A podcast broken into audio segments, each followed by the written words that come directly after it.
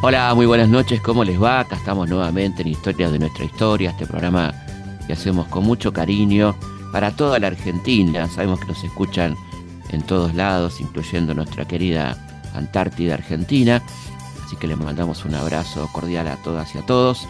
Esta noche vamos a hablar de uno de estos personajes raros que persiste en una idea, en una profesión, una profesión que algunos dicen en extinción, yo creo que no, seguramente usted tampoco la profesión de editor de libros. Y editor de libros no fáciles, libros vinculados al pensamiento, al pensamiento nacional, una línea editorial que debía estar seguramente mucho más reconocida de lo que está, una vida dedicada a los libros, don Arturo Peña Lilio, editor de muchísimos de los pensadores nacionales, Jaureche, Calvino Ortiz, José María Rosa. Vamos a recorrer su vida y su obra. Historias de nuestra historia, con Felipe Piña. ¿Cómo empezó su pasión por los libros, don Arturo? ¿Cómo empezó esta...? Bueno, la pasión yo la ubico siendo muy niño. Este, descubrí un libro que había comprado mi padre, que eran los finales de la guerra del 14.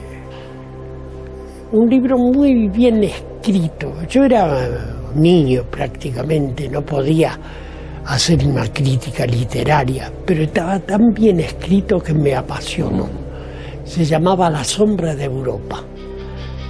Después con el tiempo descubrí quién era.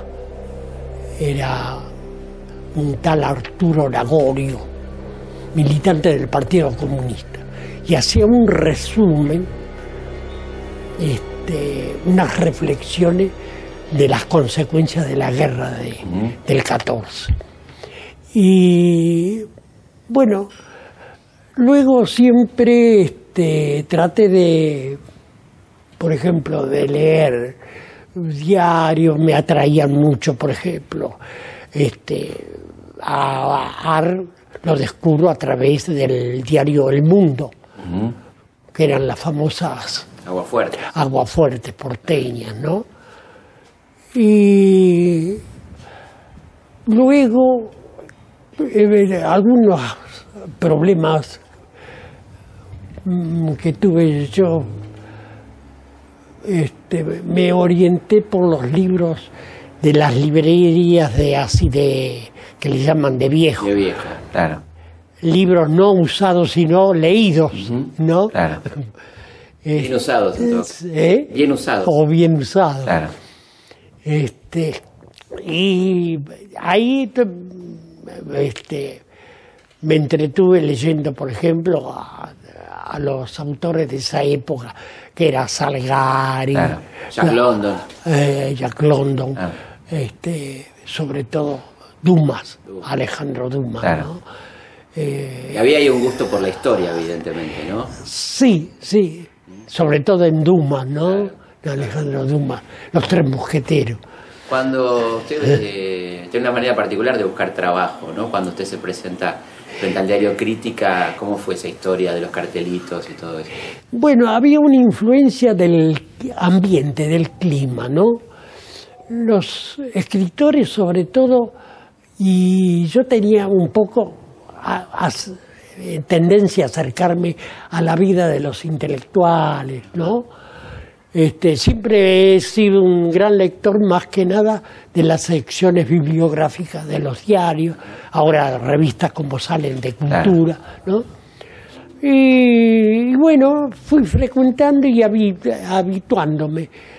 Pero yo era un obrero, yo trabajaba después de haber venido del sur.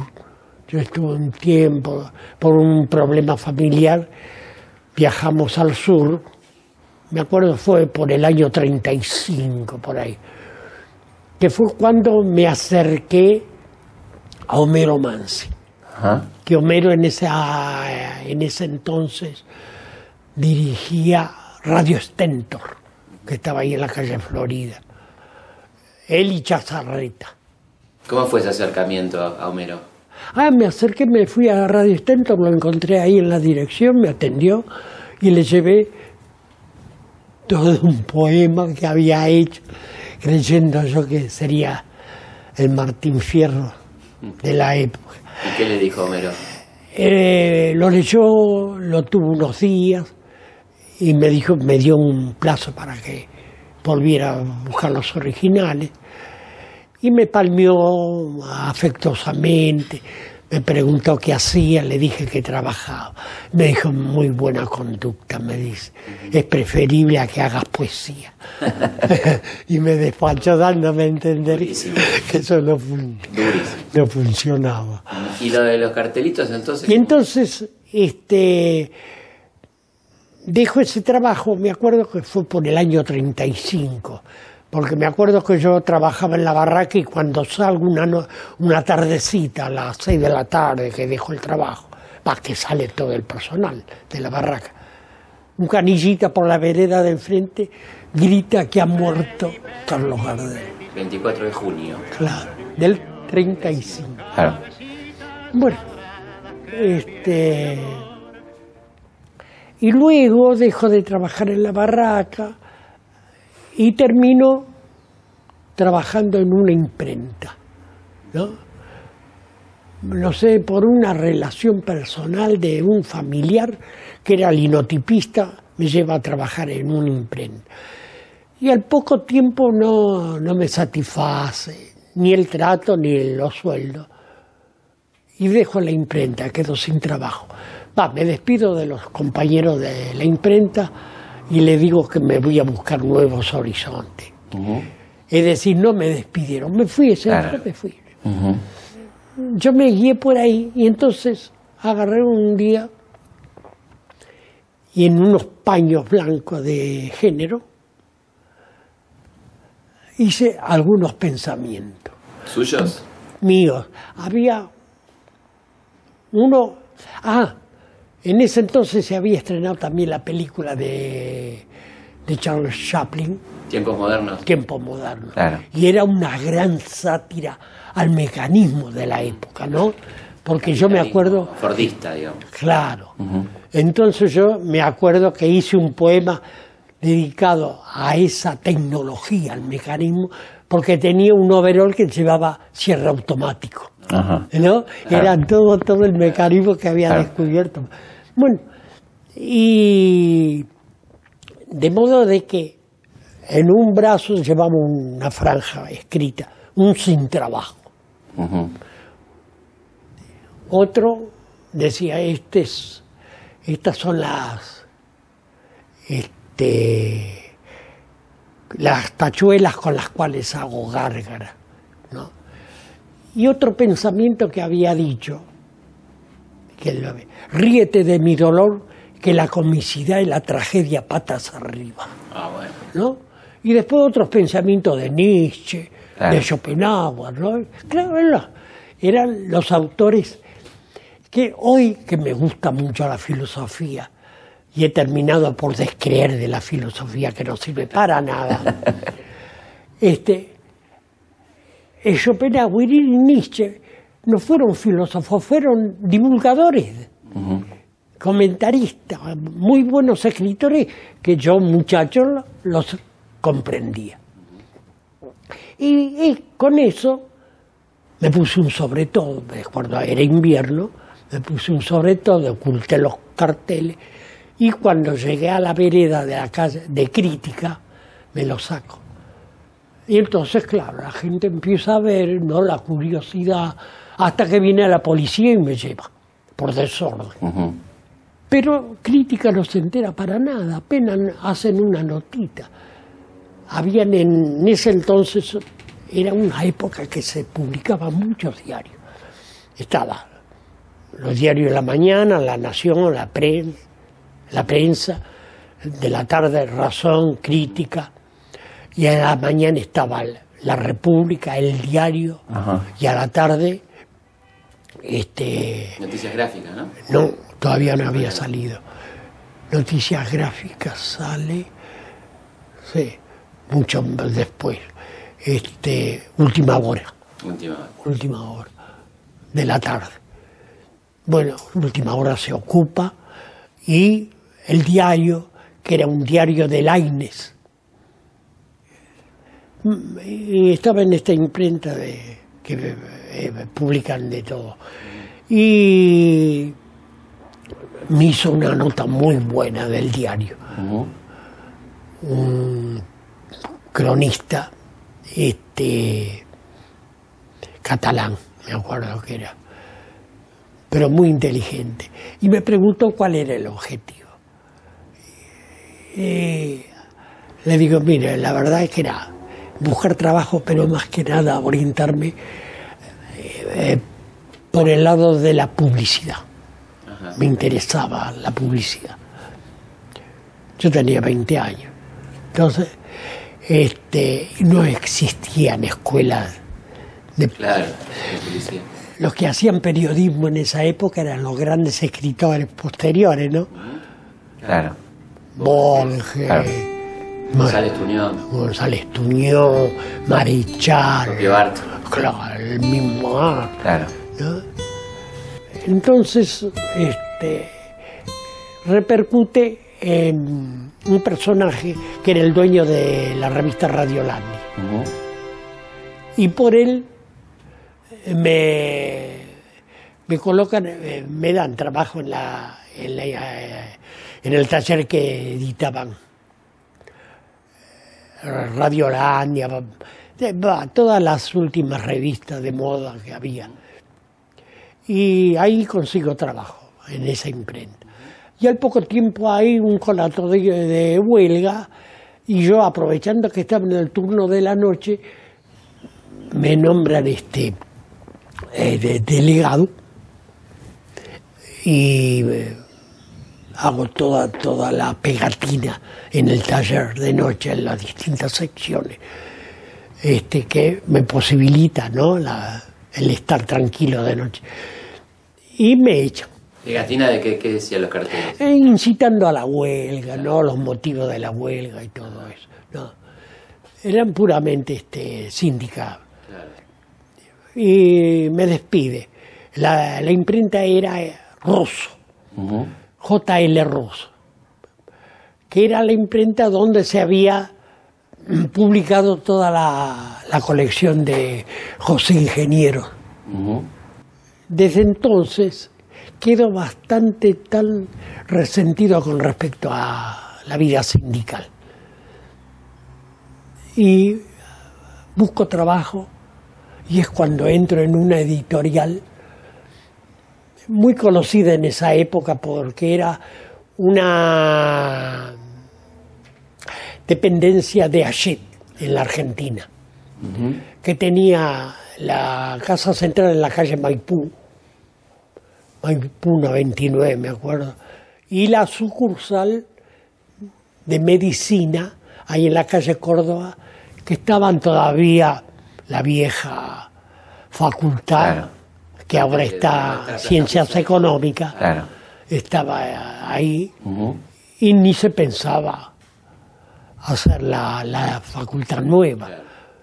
El hospital de clínicas estaba todavía. En la Plaza Hussein. Claro, en la Plaza Usay, de una sola planta, ¿no?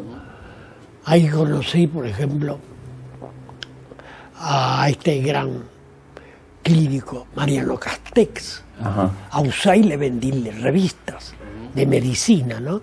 Porque me, ahí empecé a trabajar en la sección medicina de, de ayer. que eh, Auchet le ponía el nombre a las librerías Palacio del Libro, Ajá. ¿no? Y luego me enteré con el tiempo, porque después yo me, me relacioné con Rodolfo Walsh de otra manera, estando con Pajarito García Lupo. García Lupo. Tenía ganas de hacer una revista.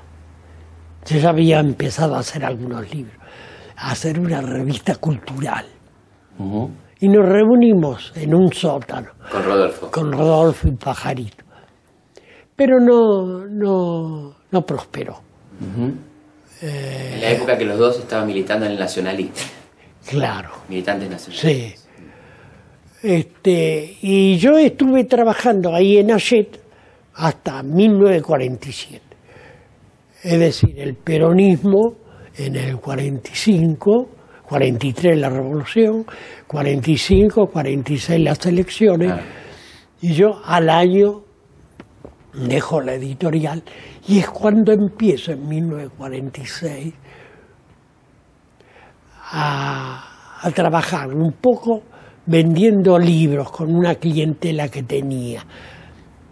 Y con el tiempo empiezo prácticamente a editar. Pero mientras tanto edité uno de esos libros por aventura nomás, un libro de Nietzsche, el ocaso de los ídolos. ¿Y cómo, y cómo surge entonces la editorial? En ese momento empieza a pensar. Y entonces, en ese momento que yo estoy distribuyendo, vendiendo libros con clientes, sobre todo médicos, me había hecho una clientela de médicos a través del- de la relación en el Palacio del Libro. Entre los amigos que había cultivado, eran muchachos que o estudiaban medicina o ya se habían recibido. Y uno de ellos recibido, que hoy falle- falleció hace tres años, Vicente Federico del Giudice. Ya era médico y quería tener una- un ingreso porque quería casarse, ya se había recibido. Y echamos las bases de una editorial. Claro. Y con ellos editamos libros muy interesantes. Sobre todo este, algo de Atahualpa Yupanqui, un libro raro de que nunca lo he visto en otras editoriales, de José Hernández, Noel Martín Fierro. Instrucción del estanciero. Ajá. Es un libro que le pide el fundador de la provincia de Buenos Aires, le pide que se vaya a Europa, sobre todo a Inglaterra, para conocer bien el manejo del agro, de la tarea rural. Y él le dice que es una locura, que es un gasto innecesario, que él puede escribir un libro y escribe el libro. Un libro donde instruye a los estancieros en el manejo de la hacienda y todo. Es un libro que me revela, porque yo tenía una gran relación con un médico fabuloso, que era Escardó, Ajá. Florencio. Escardó. Florencio Escardó. Entonces, yo le enviaba los libros que sacaba, le mandaba. Y un día, al mandarle este libro, él descubre algo que hizo él con el hospital de niños.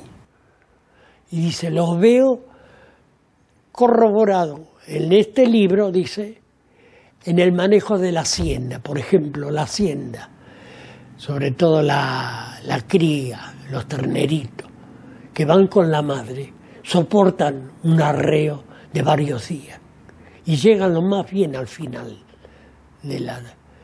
Pero los guachos, los que van sin la madre, se quedan en el camino. Y de ahí él saca que los internados, los niños del hospital de niños, Tiene que estar con la madre. tienen que estar con la madre. E impone esa conducta. Y esta relación con Diego Abad de Santillán, ¿cómo fue? ¿Cómo, que es el que le aconseja publicar a Palacio? Claro, y yo este sacamos una punta de libro, una colección de autores extranjeros muy lindos, este, sobre el surrealismo, eh, poesía, la poética de Paul Eluard. Bueno, pero me avivo de que yo tengo los autores, le hablo a la gente literario, se lo pido a la gente literario, y cuando él consigue los derechos, se lo ofrece a las grandes editoriales. Le digo, estoy avivando Gil. Claro, claro. Entonces agarré y da la coincidencia de que Vicente ya deja de, de acompañarme, me lo nombran este, en un organismo, se casa, bueno, él no puede estar detrás de todo un, un planteo editorial. Y entonces este, me pongo por mi cuenta. Y no sabía con qué empezar y andando por la calle corriente me encuentro con Dardo Cuni. Me pregunta qué hago, le digo, no, en este momento no tengo ninguna obligación. Este, ¿Por qué no me acompañas? Vamos a ver un personaje que te va a interesar mucho. Era Diego Abad de Santillán. Cuando llego ahí me presento. Este, me asombró y ahí me justificó la capacidad de trabajo de este hombre porque estaba rodeado de ficheros, una capacidad de trabajo. Un hombre este, intelectualmente muy fogueado y eh, él había eh, tenido la protesta, el diario era la protesta. Ahí creo que era en la calle Tucumán, en la baja de Tucumán, casi, Leandro Alén. Y ahí estaba la imprenta de la protesta. Y había fundado ahí con esa imprenta una editorial, América Lee. América Lee. América Lee. Con un gran catálogo, había tenido un gran catálogo. Este, y entonces, conversando así de muchas cosas, fue una larga charla, eh, se entera de que yo editaba y me habla de un libro que se estaba escribiendo y que suponía que iba a ser un bestseller porque era un autor de un gran talento y que en el nacionalismo estaba muy... Claro, él cuando me habló de nacionalismo, yo tuve mis escrúpulos. Claro, porque él era un anarquista, ¿no? El que estaba... Claro, él era un anarquista, pero me habló de una manera este, muy responsable del talento de este hombre y de la necesidad de una historia desde el punto de vista de, de Ernesto Palacio. De Ernesto Palacio. Y lo fui a ver. Investigué donde vivía. Yo no tenía, eh, ¿verdad? No tenía la menor idea quién era Ernesto Palacio. Y efectivamente, habiendo sido un hombre de un gran talento literario, porque hay que ver los libros que tiene él.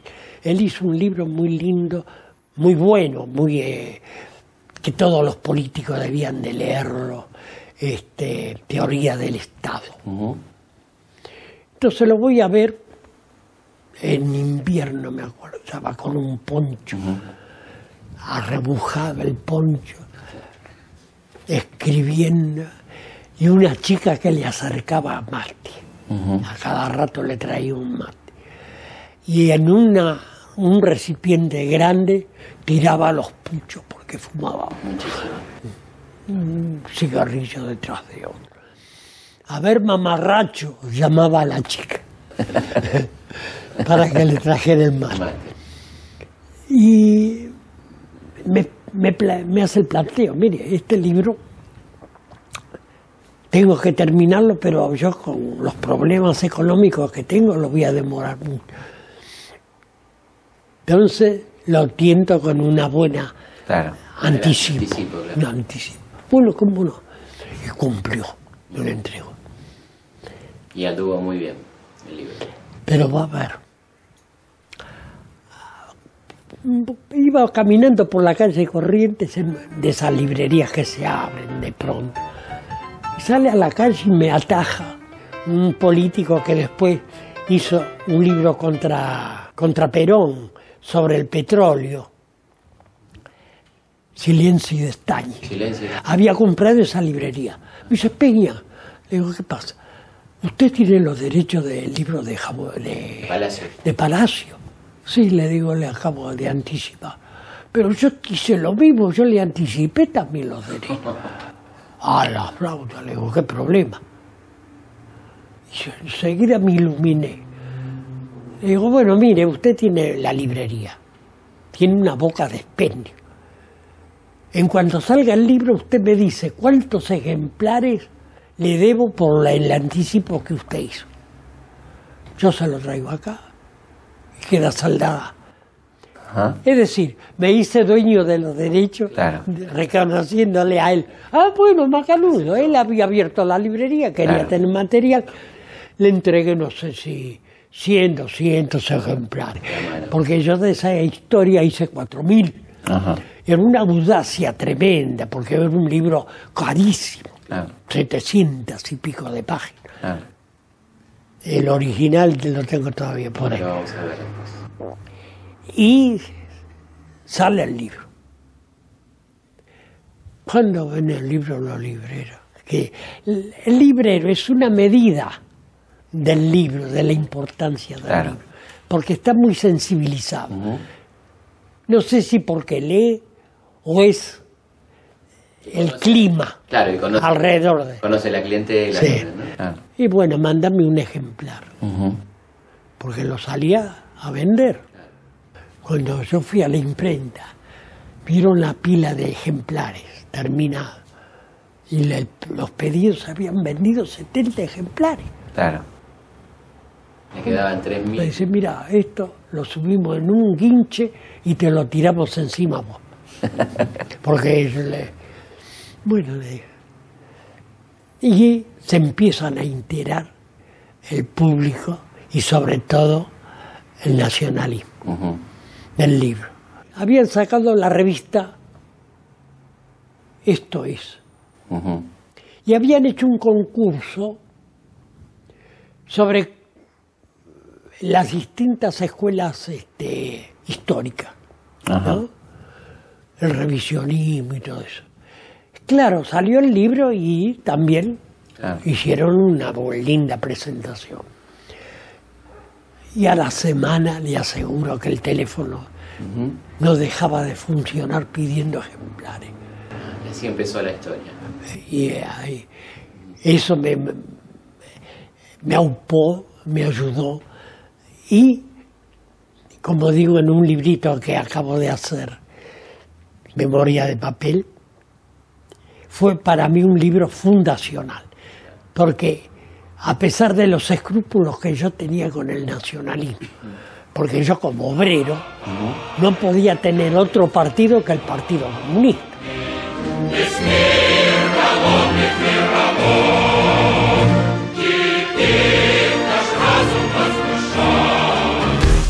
Felipe Piña hace historias de nuestra historia. Por Radio Nacional. La radio pública. Miro todo el cielo que se apaga, miro el sol que muere en estas aguas, pienso fuerte en eso de lo que hablas, cuento hasta vivirlo y luego hablas.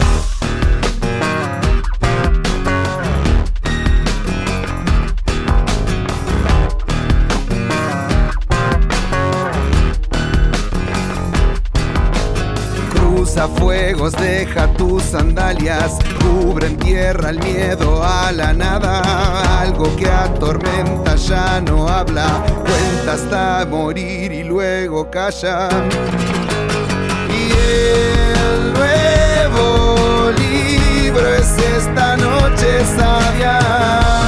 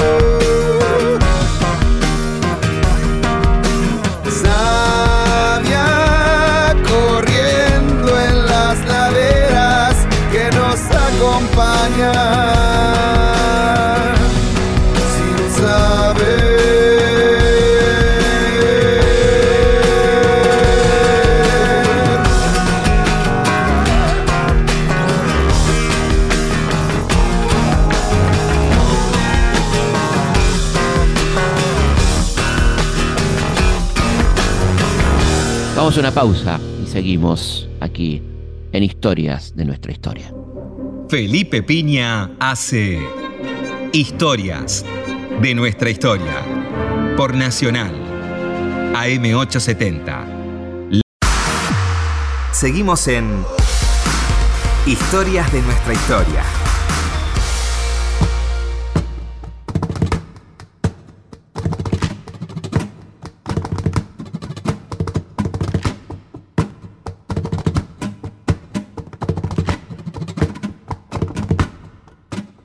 Seguimos en Historia de nuestra historia. Como ustedes saben, se pueden contactar con nosotros particularmente por nuestro mail, consultaspigna.gmail.com, donde nos llegan muchos mails de todas partes del mundo, donde nos escuchan por Spotify y nos van contando qué les parece, qué quieren escuchar, bueno, todos esos comentarios que tanto nos interesan y nos ayudan a, mejorar este programa. También este, nos pueden seguir a través de la página de Instagram, arroba felipe.pigna y por supuesto por el Facebook Felipe Pigna, página oficial. Historias de nuestra historia con Felipe Piña por Nacional, la radio pública. Arturo Penelio se dio el lujo de editar a autores tan importantes como Arturo Jaureche, Robles Canabrini Ortiz, José María Rosa, los grandes del pensamiento nacional. Vamos a hablar con él de cómo surgieron los libros más importantes de estos autores, por ejemplo Las onceras argentinas de Jaureche. Nos va a contar los entretelones de cómo escribieron estos libros tan importantes para el pensamiento argentino, don Arturo Peñalillo. Jaureche, que estaba con todas sus críticas con respecto al, pero, al último peronismo, ¿no? Que era eh, los planteos que le hacía la, la oposición. ¿Cuáles eran esas críticas? Y las críticas eran la gente que lo rodeaba, el sindicalismo que estaba completamente corrompido, Corrompido. ¿no? algunos problemas económicos, de modo de que estaba en una posición muy crítica. Y él ya se había alejado de Perón, Claro. ¿no? estaba completamente alejado. el Banco Provincia. Claro, a él, a Perón lo sorprende cuando Mercante lo presenta a Jaureche como el director del Banco de la Provincia. Y ya era un hecho consumado, se lo tuvo que aguantar. ¿Cómo fue publicar Las onceras argentinas? ¿Cómo surgió eso? Entonces, este, conversamos, vamos a almorzar y queda una relación. Cae Perón y se exilia. Después de hacer un libro muy lindo que era Retorno al coloniaje, un libro contra Prebisch, analizando el problema, el planteo económico que hace Prebisch. Y el libro en uno o dos este, números, el libro. Y de ahí entonces cierran el periódico, que lo manejaba el periódico para hacer una demostración, la Revolución Libertadora, de que toleraba Claro. este, el pensamiento, pero ahí lo cerró, el, cerró el diario. Y Jaureche se va a Montevideo. Jaureche, escribe un lindo libro que es el germen de otro libro más importante que, que reeditamos después con el tiempo, que es Los Profetas del Odio, que hace un análisis muy importante sobre la inteligencia, como él eh, los catalogaba, y lo manda a través de interposita persona. Acá, acá se maneja el libro, se entera todo el mundo, lo lee. Y al poco tiempo viene, vuelve a la Argentina. Este, y me entero de que va a dar una conferencia en el Instituto Juan Manuel de Rosa. Y voy a escucharla. Y al final este, le propongo publicarla. El título era Política Nacional y Revisionismo Histórico. Es decir, es un librito meridianamente claro, donde fija las posiciones y donde dice palabras textuales, que la historia es prisionera de la política. Entonces explica por qué todas esas desviaciones históricas. Y empiezo a publicarle eso, y con eso, más un libro de Ramos, Historia Política del Ejército Argentino. Jorge Abelardo Ramos. De Jorge Abelardo Ramos.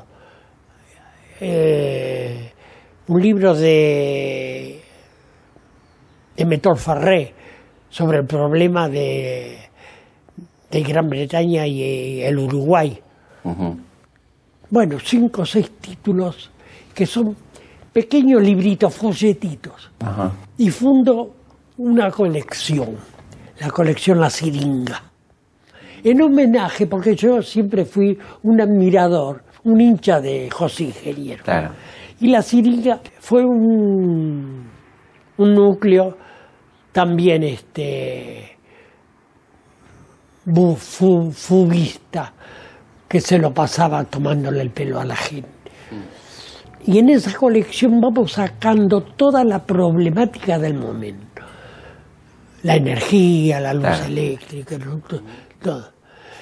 Y con el correr del tiempo, me, muchos que han hecho la carrera de abogado dicen, yo me orienté leyendo la siringa cuando era muchacho. Era la clientela de ese material eran los estudiantes universitarios. ¿no? Porque eran folletitos, eran libros muy baratos que se vendían porque el librero no lo quería vender. Le quedaba poca ganancia. claro, le ocupaba lugar. ¿Cómo fue la relación con Borges, no? Bueno, Borges lo edité cuando era con, Vicente del Judis, ¿no? yo me acerco a Borges por medio de José Mundo Clemente, que es un, vive todavía, es un bibliotecólogo. Y él fue vicedirector de la Biblioteca Nacional con este, Borges. Y él había hecho un trabajo sobre el idioma de Buenos Aires. Y entonces lo incluyó en el idioma de los argentinos. Y nos propuso ese libro. Y lo editamos, muy bien. lo editamos con. Y Borges, este, algunas indicaciones nos dio, por ejemplo, compónganlo en un tipo gáramo, en un cuerpo 12 gáramo. Él tenía su veleidades bibliográficas, porque conocía muy bien qué era tener un libro en la mano, ¿no? Y los valores de un libro. Que posiblemente a raíz de todas esas conversaciones con Borges, yo llegué a coleccionar toda esa colección de libros sobre bibliología, que trata sobre el origen del libro y los problemas del libro. ¿Cómo era Borges? ¿Cómo, cómo lo, ¿Qué recuerdos tiene de él? Bueno, eh, los recuerdos de él de un hombre eh, este, con ciertas dificultades para hablar. ¿No? Este, que era lo que había advertido también en Ernesto Palacio. Es decir, posiblemente, yo eso es una reflexión muy personal, el hombre que tiene una gran conciencia sobre sí mismo está vigilando hasta de lo que habla y cómo habla. Eso es lo que noté en Borges y en Ernesto Palacio. Y de ahí vienen las vacilaciones al hablar. Él tiene la idea completa, pero les cuesta a veces transmitirla. Le es mucho más fácil escribirla. Bien, ahí está. Claro. Sí. Por ejemplo, yo he conocido oradores brillantes que ustedes se han perdido, por ejemplo, a Jorge Abelardo Ramos, hablando durante horas en un escenario y haciendo matar de risa a la gente con las ocurrencias de él. Con humor, digo. Con un humor tremendo. Lo mismo Jauriche, ¿no? Donde no había ninguna vacilación al hablar. Eso lo noté, por ejemplo, en Borges. Y Borges después, muchas veces cuando yo me acercaba, me preguntaba quién era, porque yo decía, ya no veo más que luz y sombra. ¿Y de Jaureche qué recuerdos tiene, así como persona, como...? Bueno, tengo muchas y algunas que nunca las podré decir. Ah, ¿sí? Sí, sí. ¿Por qué? Para no darle pasta a la fiera. Pero bueno, las que se puedan contar, alguna anécdota, algo que, lo, que usted cree que, lo, que lo, lo- lo encarna muy bien, ¿no? Bueno, era un tipo, primero de una gran agudeza para conocer la realidad, para sacar conclusiones de la realidad. Por ejemplo, la gente que se alarmaba de la villa miseria, él la veía como una cosa positiva, ¿En qué sentido? porque decía, era gente que estaba marginada, que a raíz de esa villa puede tener acceso al trabajo, a la diversión, a la distracción, a una vida civilizada, que no le pasa eso en la provincia. Una mirada distinta, digamos. Este, él, cuando muere, Jaureche, es que viene de un viaje de la Universidad del Sur, donde ha dado una conferencia sobre cómo analizar la realidad argentina. Un libro que yo tenía el texto y lo he perdido y me lo han prometido. Voy a ver si lo consigo. Está hablando de Este, 1974. Claro. Él llega de esa conferencia, se acuesta un, 9, un 8 de julio, no, un 24 de mayo, 5 de mayo muere, claro. y muere el 25 de mayo. Muere el 25 de mayo. Este, temperamental, Divertido. ¿eh? Un tipo divertido. Sí, sí, sí. Él es justamente, el libro de él tiene la gracia esa, El humor. el humor, La ironía. ¿no? la ironía, lo maneja muy bien. Imagínense, tiene un cuento del pescado que murió ahogado, Claro. claro. ¿no? Cosas así. Eh, tiene cosas muy, cuentos muy lindos. Y Pantalones cortos, por ejemplo. pantalones cortos.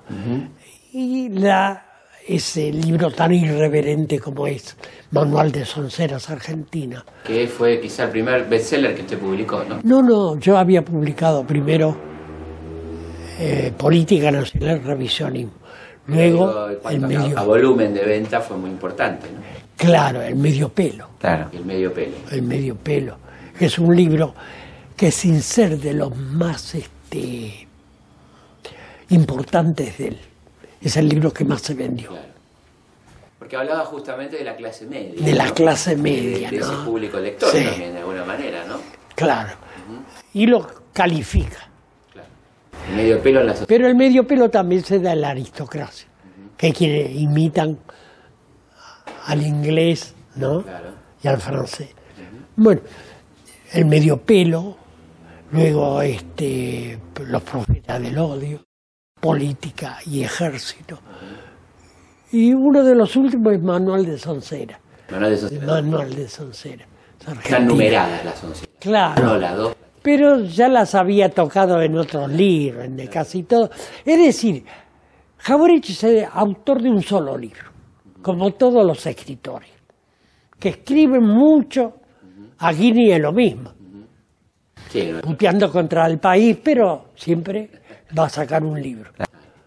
Este, y Jauregui es lo mismo, con el mismo material eh, saca Sonceras, los profetas del odio, y luego, eh, cuando yo hago los profetas del odio, le incorpora la chapa, que es el pensamiento de un famoso filósofo alemán, que explica el pensamiento pedagógico y cómo a través de lo intelectual se va deformando la personalidad del, del nativo.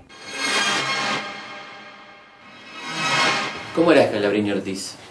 ¿Qué recuerdos tiene de él? Y yo los recuerdos que tengo de él son muy buenos. Le conté a un periodista la vez pasada. Un día lo llevaron preso por mear en la calle. Era un muchacho reo. Era- eh, le gustaba el box, un gran boxeador. Y era un muchacho de la milonga. Tan es así que en una oportunidad yo saco cigarrillo, porque yo fumaba mucho, hasta hace cuatro años fumaba y me lo va a agarrar y se retiene. Bueno, lo agarra. Vamos a hacer lo que hacíamos en la milonga, dice. Y lo corta por la mitad. Claro, estaba con un cáncer de pulmón, Ah, estaba muy grave. Pero fumó la mitad. En la milonga se hacía así. Fumaba la mitad. Sabía que no iba a, a poder fumar todo el cigarrillo. Milonguero y un gran intelectual. Gracias. Solamente él eh, podía escribir El hombre que está solo y espera. Claro. ¿no? Conocía. Con esa vi- vivacidad, con ese temperamento porteño, que todos los que son antinacionales, que son liberales, pero que de entre todos los nacionales sacan a Scalabrini, lo sacan porque es un gran literato. Claro. No por las investigaciones Claro, no por los de los ferrocarriles. ferro- ferrocarriles ni de Gran Bretaña y el imperialismo. Ni el petróleo, ni Sí. el tema final de su vida, ¿no? Y José María Rosa, ¿qué recuerdos tiene? Y bueno, yo como El Pepe. muchas, sí. El Pepe. Primero recuerdo cuando me saluda, se va y se va de embajador a, Paraguay. a Grecia. Ah, Grecia. Él fue. Pero no le mandaban un mango. Llegó un momento que no tenía ni para tomarse una Coca-Cola. Fue tremenda. Y vuelve, yo le estuve haciendo muchos libros. Este, y me acuerdo en una oportunidad que quiso festejar la vuelta de obligado, yo le alquilé un coche y lo llevamos y fuimos con Pepe. Este, y eh, él vivía ahí en los últimos años, aparte del lugar que tenía, ese hermoso lugar en Montevideo, cerca de, no en Montevideo, cerca de Punta del Este. Una biblioteca enorme ahí en la calle Maipú, que era donde trabajaba. Y una capacidad de trabajo enorme. ¿no? Claro, él tenía sus, este, ¿cómo le llamaba? Dumas, los negros. Claro. Escritores negros. Claro. Para él. ¿no? Pero también sacó esa historia que es fabulosa y que después la siguió este Fermín Chávez. Fermín Chávez, claro. Sí. Bueno, que, los que tenemos absoluta conciencia de la trascendencia le agradecemos mucho. Muchas gracias por Muchas una vida dedicada al pensamiento nacional y al libro y al pensamiento en general. ¿no? Muchísimas gracias. Gracias a usted. Gracias. Bueno, estamos llegando al final de este programa. Nos volvemos a encontrar como siempre el próximo viernes a las 22 aquí en Historias de nuestra historia.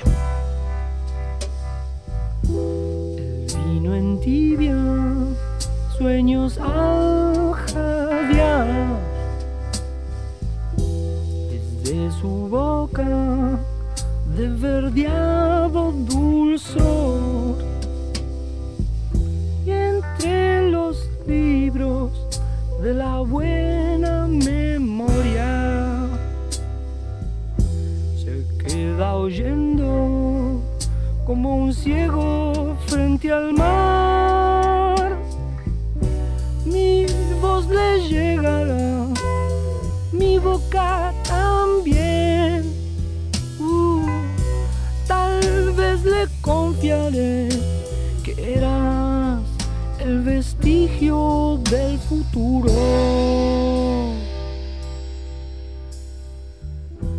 Rojas y verdes, luces del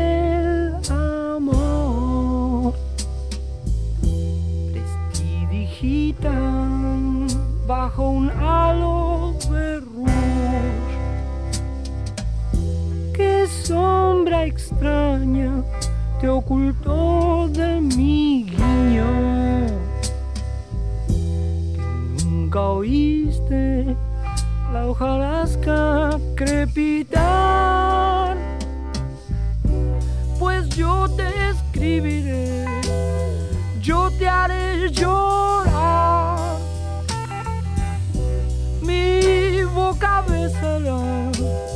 Toda la ternura de tu acuario. Historias de nuestra historia. Conducción. Felipe Piña. Producción. Cecilia Musioli. Archivo. Mariano Faín. Edición. Martín Mesuti.